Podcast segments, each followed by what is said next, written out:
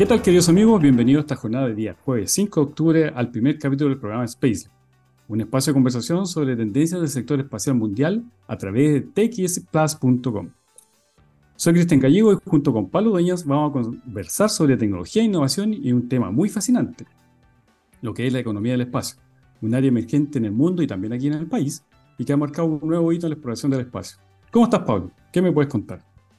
Bien, Cristian, estoy muy bien, emocionado y también muy contento de iniciar con nuestro primer programa acá por TX Plus, eh, relacionado con el ámbito del News Space Economy, como tú lo habías eh, mencionado previamente. Eh, ahora, el, objetivo de este programa o de este espacio de conversación es también no solamente contar o narrar sobre la, economía del espacio, sino también conocer de la experiencia de los propios de los protagonistas, los destacados invitados del sector espacial nacional. Y aunque ustedes no lo crean para nuestros auditores y a los seguidores de TX Plus, es que en Chile está comenzando a, concretar hitos y hazañas a través de empresas y servicios pioneros eh, asociados a lo que es la economía del espacio. Y es por eso eh, que es importante también conocer la versión y la experiencia de nuestros invitados. Nos van a contar sobre sus proyectos y cómo estos servicios y estas soluciones pueden revolucionar a la industria nacional. Así que estamos muy emocionados y, por eso, Cristian, también eh, eh, tenemos la, oportunidad de, compartir este gran espacio. Bueno, tal como señaló Pablo, el día de hoy tenemos una gran invitada. Ella es Catalina Flores, astrónoma de la Universidad Andrés Bello, investigadora en búsqueda de exoplaneta. Uh, qué bueno, heavy también. También ha colaborado con la NASA en el desarrollo del telescopio espacial de un telescopio eh, espacial para búsqueda de exoplanetas, similar a la Tierra. Y por otro lado, ella es ganadora del premio Amelia Earhart 2021 de la Fundación Sonta Internacional. La chiquilla se las trae. ella nos contará acerca de las técnicas que se utilizan para la búsqueda de exoplanetas, conocido como astrometría estelar. Miren qué dato. Además de su investigación y de la importancia del trabajo que ha realizado la mujer en el área de astronomía de las ciencias espaciales. Qué interesante la entrevista del día de hoy, una excelente invitada también, además, y que no deja de ser importante destacar el rol de la mujer en el área espacial. Claro, y en la, el área de la astronomía, sobre todo en el, Deep Space Exploration o la exploración del espacio profundo. Pero quisiera antes de, de, conversar con nuestra gran invitada, eh, compartir con ustedes lo último sobre noticias que está llamando mucho la atención en el mundo y se trata de la misión Osiris Rex, eh, que ha estado muy en boga en los últimos días debido a que es una sonda espacial de la NASA que tiene por objetivo estudiar y traer muestras de un asteroide cercano a la Tierra llamado Venu, Venu con Vela para nuestros distinguidos eh, auditores. Y doble N, Venu. Exacto, sí. Cristian, ¿qué nos puedes contar además de, esta, eh, de esta misión Osiris? Mira, fíjate, tengo algunos datos sobre esta misión. Osiris se lanzó el 8 de septiembre del año 2016 desde Cabo Cañaveral, de Estados Unidos, obviamente, y llegó después de dos, años al asteroide Venus. Para que nos hagamos una idea, este asteroide tiene unas dimensiones súper gigantescas. Para, para, para llegar a, una referencia, nosotros tenemos como diámetro máximo del Venus 510 metros. Y para dar una referencia, a llegar a algo más, más plausible, el edificio Costanera Center tiene 300. O sea, imagínate, hay que agregar 200 metros más. Así que lo invito a los auditores que vayan una vez a Providencia, se coloquen debajo del edificio y vean las dimensiones astronómicas que tiene eh, este asteroide. Bueno, ¿y qué se hizo allá? Espectacular. Primero, espectacular, espectacular. Primero se cartografió a Venus y después se tomaron unas muestras para posteriormente navegar de vuelta. Y así finalmente el pasado 24 de septiembre, después de 6 millones de kilómetros, y ese fue la distancia que recorrió esta, esta sonda, aterrizó la cápsula en el desierto de Utah, con su valiosa carga obviamente. ¿Qué más nos puede agregar, Pablo, sobre este tema? Cada vez si eres más conocedor que yo de, esta misión. no, solamente, mira, puedo eh, compartir también de que este asteroide eh, Venus eh, pertenece a un grupo de, elementos que orbitan el cinturón de asteroides y la NASA lo ha clasificado como potencialmente peligroso, pero no es nada para alarmarse ni tampoco para eh, no construyamos búnkeres, por favor. no, no, no, no, Elementos de protección. no, no. Eh, la NASA, de hecho, y otras instituciones que se dedican a la exploración del espacio eh, cuentan con elementos, tecnología también para monitorear los objetos cercanos a la Tierra. Si bien es peligroso porque se presume que en un futuro, estamos hablando de miles, inclusive millones de años más, podría impactar con la Tierra, no significa tampoco un, peligro en, la actualidad. Ahora, Las eh, matemáticas. Claro, ahora eh, Las matemáticas orbitales. Exacto. Con respecto a, las muestras que tú mencionabas, eh, que realizó esta famosa ya sonda, eh, se calcula que se obtuvo alrededor de 400 gramos de material. Imagínense la tremenda eh, misión para extraer solamente 400 gramos de material. A pesar de que su tamaño o su, masa, su peso es, bastante menor a lo que podría uno imaginar, este, este el contenido, los elementos que componen lo que se recogió del asteroide ya está siendo analizada por el laboratorio científico de Astromaterials Research and Exploration mm. Science ARES del Centro Espacial Johnson, eh, localizado en la, en la, en, la, localidad de la ciudad de Houston, en Estados Unidos. Así que estaremos muy atentos a los resultados y noticias que nos entregue la NASA con respecto a este, este gran eh, hito de lo que sería la astrominería, que es un tema también que vamos a mm. abordar más adelante en los próximos capítulos. Sí, súper entretenido, y mm. está en auge emergente en, a nivel mundial. Y eh, si quieren ustedes em, saber con más detalles de, esta misión, los invitamos a visitar también nuestro blog en spacely.cl. Tenemos un blog dedicado a las noticias asociadas al tema espacial y van a encontrar también eh, la nota especial de la misión Osiris Rex. Eso es más o menos la, lo que le queríamos contar de nuestro primer programa de Spacely. No, hay miles de datos más que podemos ahí. Exacto. Pero no solo queremos invitarlos a ver la nota, sino también escuchar la siguiente canción relacionada con un tema espacial. Esto es Starman, del año 1972, del legendario David Bowie, por txplus.com. Ya regresamos después de escuchar a esa excelente canción, y tal como lo habíamos mencionado en nuestro primer bloque, vamos a saludar a nuestra invitada. Ella es astrónoma de la Universidad Andrés Bello, también, eh, como lo había mencionado Cristian, es candidata también a lo que es eh, la carrera o, el posgrado de, doctora en astrofísica. Eh, y también eh, desarrolló proyectos muy importantes con, NASA en, lo que es el desarrollo de un telescopio para lo que es de descubrir los llamados exoplanetas.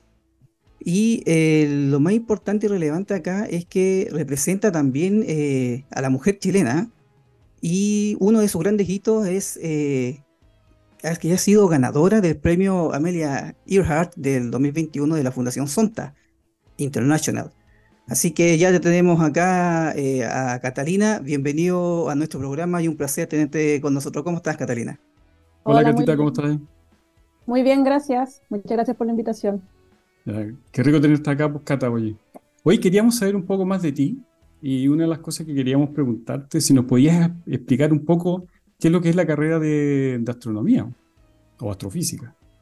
Sí, eh, mira, en, Chile al menos, cuando uno quiere ingresar a la, carrera de astronomía, uno parte por lo que se llama la licenciatura, licenciatura en astronomía o en astrofísica, y depende del nombre que le ponga la, universidad, pero es básicamente lo mismo.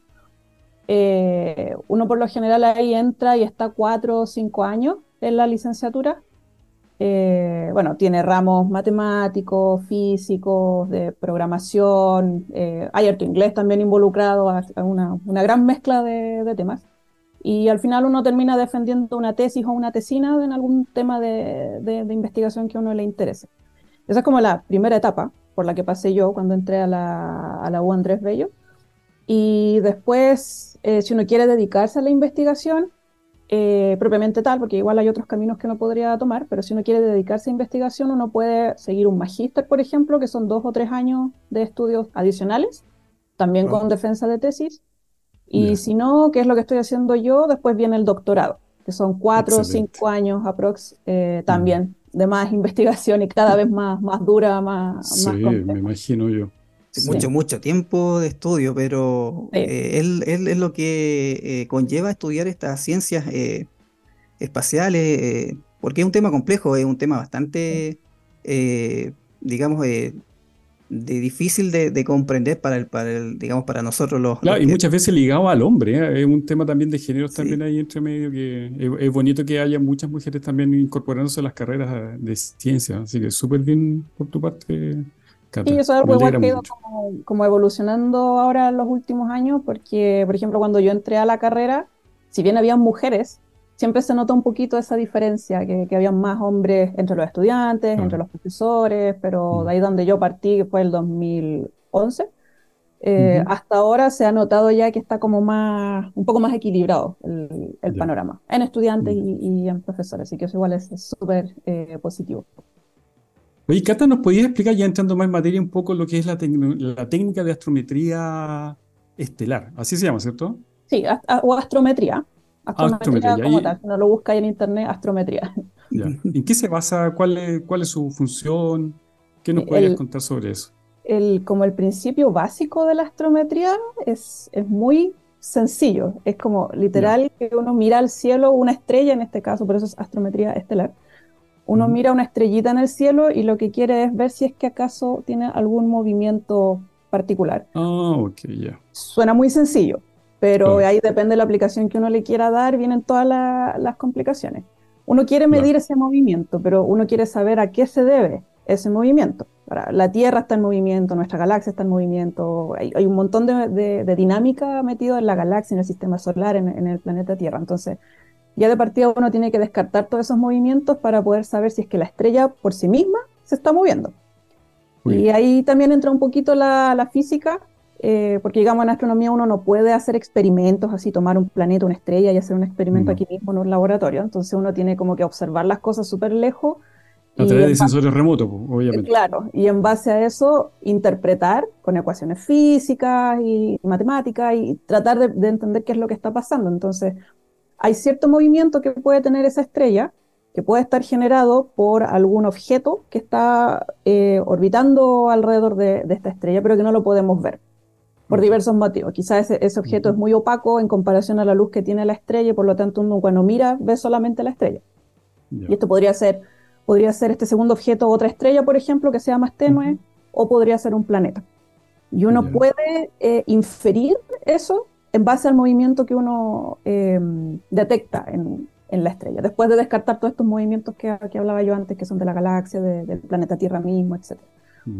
Y, a partir, y a partir de eso ustedes buscan también, por ejemplo, y no sé, soy un desconocedor del tema, el, nivel de composición química de su atmósfera, ponte tú, o esa es otra disciplina que aborda el tema de los eh, hay, otras, hay otras técnicas que se dedican más al estudio de atmósferas, el, la astrometría como tal, es más eh, tomar imágenes a través del espectro, me imagino, pueden determinar qué tipo de, componentes tiene la atmósfera. Sí, con, análisis de espectro se puede, se puede estudiar la atmósfera, pero en, astrometría como tal es tomar literal una foto, varias fotos, e ir comparándolas en el tiempo y ver si es que se puede detectar el movimiento de la estrella.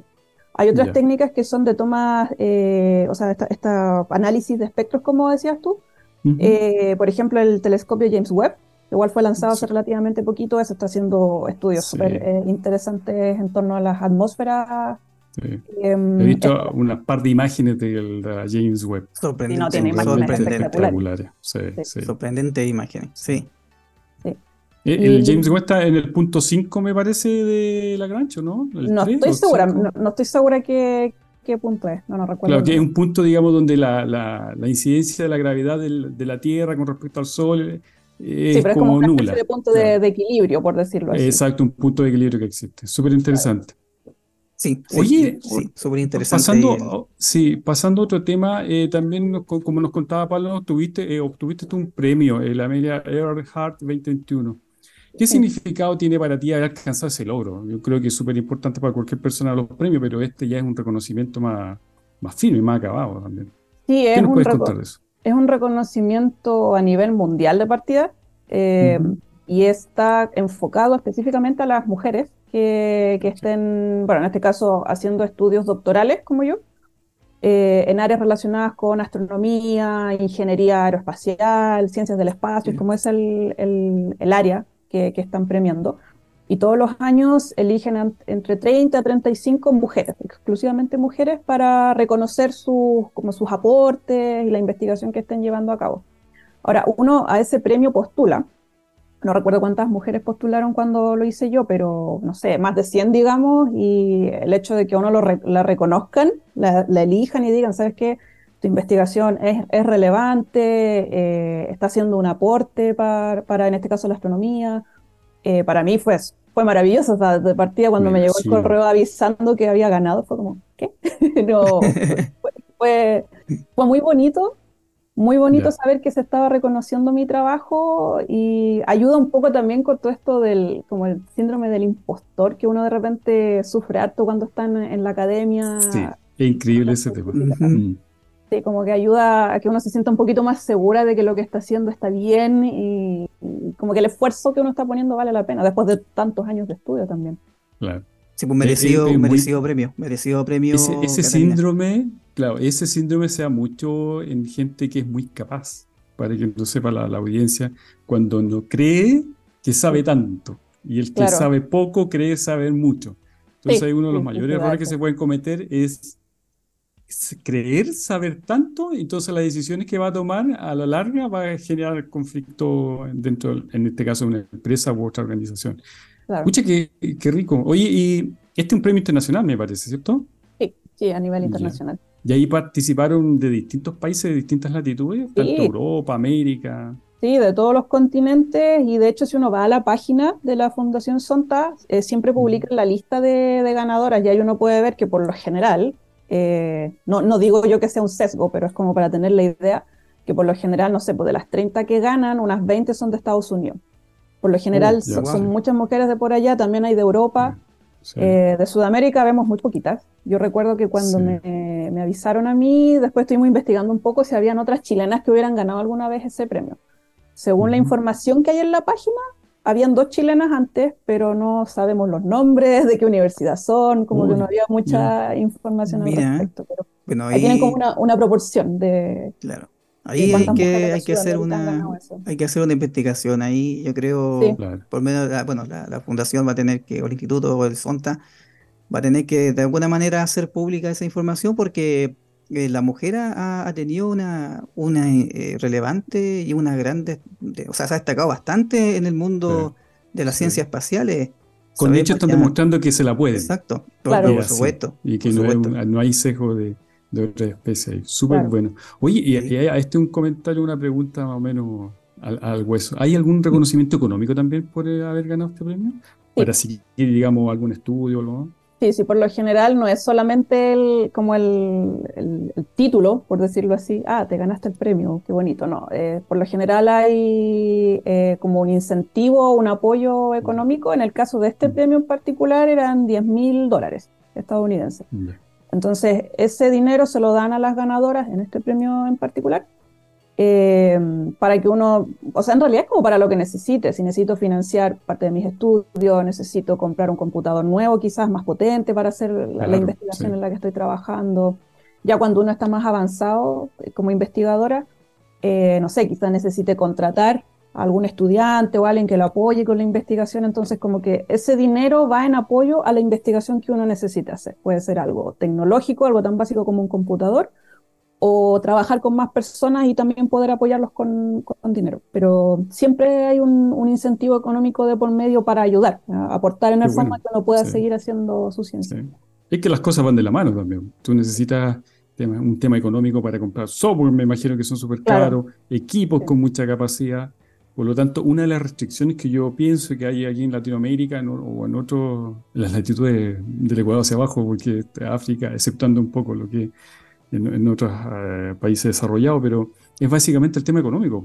Sí. Y por eso a lo mejor es un indicador claro de que por qué en, en, Europa y Estados Unidos hay más ganadores en este tema, porque tienen más recursos también. Puede ¿Mm? ser, sí, puede ser sí, un motivo. Y además que, que en, en ciencias en general, que de repente eso igual que, no, hay, que hay algunas personas como que no lo saben muy bien, gente que quiere entrar a ciencias, por ejemplo, a estudiar una carrera científica. Es que en verdad en ciencias todo depende de postulaciones a financiamiento. No es como que uno tenga el dinero asegurado para hacer todo lo que sí. quiere, siempre hay que estar postulando. Entonces es como que uno tiene que tener un caso científico bien definido, yo quiero investigar esto, uno tiene que saber justificar por qué eso es relevante, eh, por qué si me dan el dinero lo voy a aprovechar bien, entonces, ahí hay también un, un tema, es como da para hablar mucho en verdad, pero es como de eh, qué tanto dinero se, se, da para hacer ciencia en general, en cualquier país, no solo en Chile. Claro, sí, sí. Acá en Chile se han hecho esfuerzos para generar ciertos puntos del PIB para que mm, vayan integrados justamente a lo que es innovación y desarrollo, estudio, análisis de algunos elementos. Pero qué bueno que se estén dando esta... Ya, oye, ¿y a todo esto tuviste algún apoyo por parte del Estado de Chile o alguna empresa o la misma universidad? Eh, bueno, las universidades cuando uno entra a un mm. doctorado por lo general a uno Para hacer un tirón de oreja, para decir no están escuchando, para que no apoyen. Pues, es, un llamado de atención más que nada. Es, transmitir el mensaje para que sepan que existen personas como, como Catalina. Con las capacidades tuyas. No, sorprendente. ¿eh? y, también motivar al resto de los estudiantes que se dedican al área de, la investigación del espacio. Entonces, ahí Catalina es un ejemplo y un referente también de de que con las cosas, con, estudiando, eh, participando también en lo que es la investigación, eh, se pueden lograr muchas, eh, muchas metas en el ámbito científico, pero es súper importante también, como tú lo decías, Cristian, del apoyo también de, aparte de la universidad, por supuesto, de, alguna entidad del Estado o de alguna empresa que podría también en algún futuro patrocinar proyectos como, como estos, como, como Catalina. Entonces, para el conocimiento se acá en Chile y no tengamos que irnos del país o que entonces tengan que ir del país para hacer la investigación, porque eso es uno de los, grandes problemas que tiene Chile. ¿eh? Es increíble ese tema de que haya mucha pérdida de, conocimiento y se tengan que ir lamentablemente o favorablemente para ellos al extranjero por, lo, por la falta de recursos. Oye, te puedo hacer una consulta. Yo siempre he tenido un tema, no sé si me la puedes resolver o no, sobre la, la, formación de lo, mm, del sistema solar. Siempre me han consultado por qué los, los, planetas interiores son rocosos y los exteriores son gaseosos. ¿Tú tienes alguna por ahí? Eso en el sistema solar. En el sistema solar, exacto. de ahí viene una segunda pregunta con respecto a eso. Ya, sí, es que hay un, hay un detalle súper importante ahí que tiene que ver con, bueno, lo que se sabe hasta ahora de cómo se forman los, los planetas en, en general. Porque el sistema solar hasta ahora se ve como un caso bastante único en el, en el mm. ámbito de, estudio de exoplanetas, porque eh, puede tener que ver un poco también con la limitación que tenemos de instrumentos, instrumentos disponibles para buscar y detectar exoplanetas, pero lo que se ve hasta ahora es que en general, en otros sistemas planetarios, hay muchos planetas gaseosos, tipo Júpiter, y por lo general esos están más cerca de la estrella, no como sucede acá en el, no como acá en el sistema solar. Entonces, por lo mismo es que se está, está como tan eh, prendido este tema de los exoplanetas o de buscar eh, conexiones entre, entre lo que pasa en otros sistemas planetarios y el sistema solar, porque no se han encontrado planetas todavía similares a la Tierra, similares en varias características, en tamaño, en masa, en atmósfera, etc. Mm. Eh, no se ha podido encontrar eso y no se ha encontrado otro sistema planetario que sea como el sistema solar. Entonces, igual es una pregunta que está ahora en desarrollo. Eh, todas las misiones espaciales que hay estudiando el, sistema solar como tal, otros telescopios que están observando, buscando otros exoplanetas, es precisamente para responder preguntas como esa, tratar de entender por qué el sistema solar pareciera ser tan único en comparación a todo lo, a todo lo que, se conoce hasta ahora. Y es tan único que hay vida incluso. claro, ha sido único. Esa es la guinda de la torta. Sí, Es increíble ese tema. Una pregunta que siempre se me ha hecho. Pues, oye, y a todo esto han, eh, no sé si tú sabes en realidad, pero habrán, eh, habrán encontrado algún otro sistema solar con las características aproximadas a lo que tiene, el que tiene nuestro sistema solar en estas exploraciones que ustedes hacen. dependería qué característica queremos tomar en consideración, porque por ejemplo, que hayan planetas que estén dentro de la zona habitable. Planetas en zona habitable, sí. La zona habitable es como, que hay, también hay un, detallito un poco técnico, pero es como, ¿cómo definimos lo que es la zona habitable? En términos súper simples. Lo los seres de carbón, porque tú, ella es un tema. Claro, pero la, zona habitable es como la distancia em, o la órbita en la que tendría que encontrarse un planeta alrededor de su estrella para que pudiera tener agua líquida en la superficie. Esa es como la definición más sencilla, tiene que involucrar un montón de otras variables, pero si no se va a lo sí, porque ahí están dando por sentado que la, base de la vida es el agua. Exacto. Exacto, porque bueno, en estos temas en astronomía uno siempre eh, trata de buscar una referencia, con qué comparo lo que estoy buscando, lo que estoy estudiando. Si busco vida, busco vida parecida a la que conozco, la que hay en la Tierra. Si Si busco una atmósfera que me pueda decir, ah, este planeta parece que es habitable, voy a buscar una atmósfera similar a la que tiene la Tierra porque sé que acá hay vida. Entonces, como nosotros dependemos tanto del agua, sin agua no existiríamos, se pone como una variable súper importante en cuando uno quiere buscar una zona habitable o un planeta que se pueda considerar habitable. Pero hay otras cosas que, que también hay que considerar. Y sí se han encontrado sistemas con planetas no necesariamente muy parecidos, muy idénticos a la Tierra, pero sí que están en esa zona, mm. claro. Pero sí se encuentran en la zona habitable de su estrella. Claro. claro. Oye, y ya algunas características una de las últimas preguntas para ir cerrando un poco el tema que te puedes explayar tranquilamente. A futuro, ¿qué tienes pensado tú hacer? ¿Cómo te proyectas? ¿Te proyectas a nivel nacional? ¿Te proyectas en el extranjero? ¿Tienes algún proyecto de vida relacionado con la astronomía? ¿Quieres hacer un postdoctorado? ¿En qué parte lo quieres hacer? Cuéntanos un poquito de eso, igual es pregunta complicada para mí, como estoy terminando el doctorado ahora, estoy como con demasiadas ideas. Tírate a la, piscina, en una vez logramos el financiamiento. Eh, mira, yo tuve la oportunidad de visitar la NASA el, año pasado. Eh, fui a conocer el laboratorio donde estaban eh, trabajando con los datos, o sea, donde generan los datos con los que yo trabajo en mi tesis doctoral. Estuve dos días allá, fue una visita súper cortita, pero fue súper enriquecedor para mí ver el ambiente que hay allá entre los investigadores y el centro de la NASA en general. En este caso era en el JTL, en Pasadena. Em, eso a mí como que me llamó mucho la atención, yo no tenía considerado quizá en algún momento irme al extranjero, yo dije solo Chile, me quedo en Chile. Pero con esa visita, como que igual me picó un poco el bichito de que podría irme para afuera, quizás podría buscar alguna opción de postdoctorado en, en NASA o algo ligado con NASA para continuar con la investigación que estoy haciendo ahora. Eh, pero es todo súper relativo. Por eso digo, no estoy como 100% segura. Ahora, oportunidades van a, van a haber, pero eh, si me sale algo muy bueno en Chile, me quedaría en Chile. Si hay una oportunidad buenísima afuera, me voy para afuera, sea con NASA o no. Estoy como abierta a las posibilidades que puedan salir por ahora que ahora mismo estoy concentrada en tratar de terminar mi tesis. Cuando tenga eso ya más o menos más, más cerrado, yo creo que voy a empezar a, pensar hacia dónde me voy. Pero sí me gustaría continuar en investigación y el camino como lógico sería seguir en un, en un postdoctorado. Excelente. Sí, oye, Cristian, a mí, a mí, no, no, sí, estamos, está bien, no, sí, está bien, no, sí, está bien, sí, es parte de, de la interacción que tenemos acá en el, en, el programa. A mí lo que me llamó mucho la atención, eh, Gatita, es el hecho de que, eh, eh, que tú hayas participado en el desarrollo de, un telescopio justamente para descubrir estos exoplanetas. Así, en, breve, en, breves palabras, ¿qué, ¿qué, te gustaría compartir de esa experiencia? ¿Algún mensaje para las futuras astrónomas, futuras niñas que puedan estar viendo este programa? ¿Cuál es la motivación y y la, experiencia vivía en trabajar en este desarrollo del telescopio. Claro, es un telescopio espacial, pero que está como en una etapa súper temprana todavía, no es como que lo estén construyendo o algo. Está en etapa como de testeo, están haciendo pruebas en un laboratorio con una versión a escala muy chiquitita. Están generando imágenes de laboratorio, no son imágenes reales, son imágenes de laboratorio con las que estamos tratando de probar que ese concepto de telescopio efectivamente funciona para lo que queremos hacer, que es ocupar astrometría estelar para poder encontrar planetas similares a la Tierra o con una masa parecida a la Tierra. Eh, entonces, lo que estoy haciendo yo es trabajo en remoto de partida. Yo trabajo con un investigador chileno que está allá en NASA y yo me conecto acá desde mi casita y, colaboramos en remoto.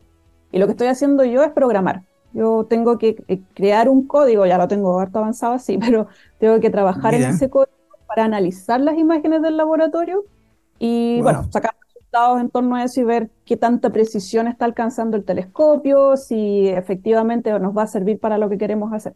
Ese es como mi trabajo. Y lo que estoy trabajando en la tesis doctoral, lo que tengo que defender al terminar el, doctorado. Bueno, me imagino me imagino ese código como debe tener harta, eh, harta eh, digamos, harta línea o harto, harta información para poder. Debe tener su buena cantidad de líneas. Sí, muchas líneas, harto estrés, harta horas invertidas, pero cuando salen los resultados buenos, es muy entretenido. Vale, la pena, sí, vale la pena. El estrés viene de la mano con el, con el cartón, te diré. Sí, vale la pena. doctorado, me imagino yo. Vale la pena. ya, Catita. Oye, Cata, eh, Pablo, ¿alguna otra pregunta más?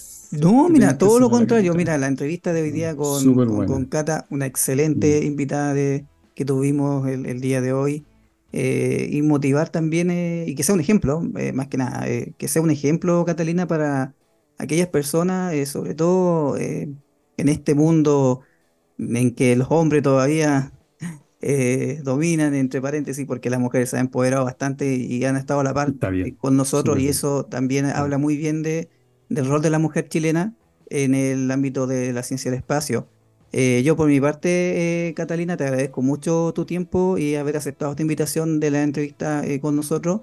Eh, Cristian, no sé si tú tienes alguna otra consulta para hacer la Tengo millones, pero por pero tiempo no puedo hacerlas. no, yo también tengo muchas preguntas, pero en virtud del tiempo y también en virtud del tiempo de Cata que tiene que volver a escribir esos códigos de Sí, nuevo también. Sí, eh, y sufrir el estrés de, volcarse al computador nuevamente. Sí, así Hay que seguir que, trabajando. eh, así que bueno, estuvo conversando con nosotros eh, Catalina Flores, ahí nos estuvo explicando y acercándonos más del increíble mundo de los de los exoplanetas. Así que, Cata, te agradecemos nuevamente la invitación y te invitamos después a ver este, este programa después en el podcast del sitio web tx, txplus.com. Eh, así que un gran abrazo, eh, que te vaya muy bien en tu, en tu tesis y nos estaremos eh, viendo en otra, en otra oportunidad. No, muchísimas Gracias, gracias a Cata, te ustedes. pasaste. ¿eh? Muchas gracias a ustedes por la invitación. En una de esas te vamos a tener de nuevo por acá, porque muchas Yo feliz, todavía. yo Ya, feliz bien. participando acá, ni un Ya, problema. excelente. Bueno, llegó la hora de despedirnos y esperemos que el, el siguiente capítulo sea tan bueno como el de, el de hoy y sobre tecnología, espacio y actualidad. Nos vamos con una gran canción del, del grupo Spacehawk. Esto es In the Meantime. Y gracias a todos por acompañarnos el día de hoy. Adiós, que estén bien. Adiós, que estés muy bien, nos vemos en el próximo programa. Chao. Chao.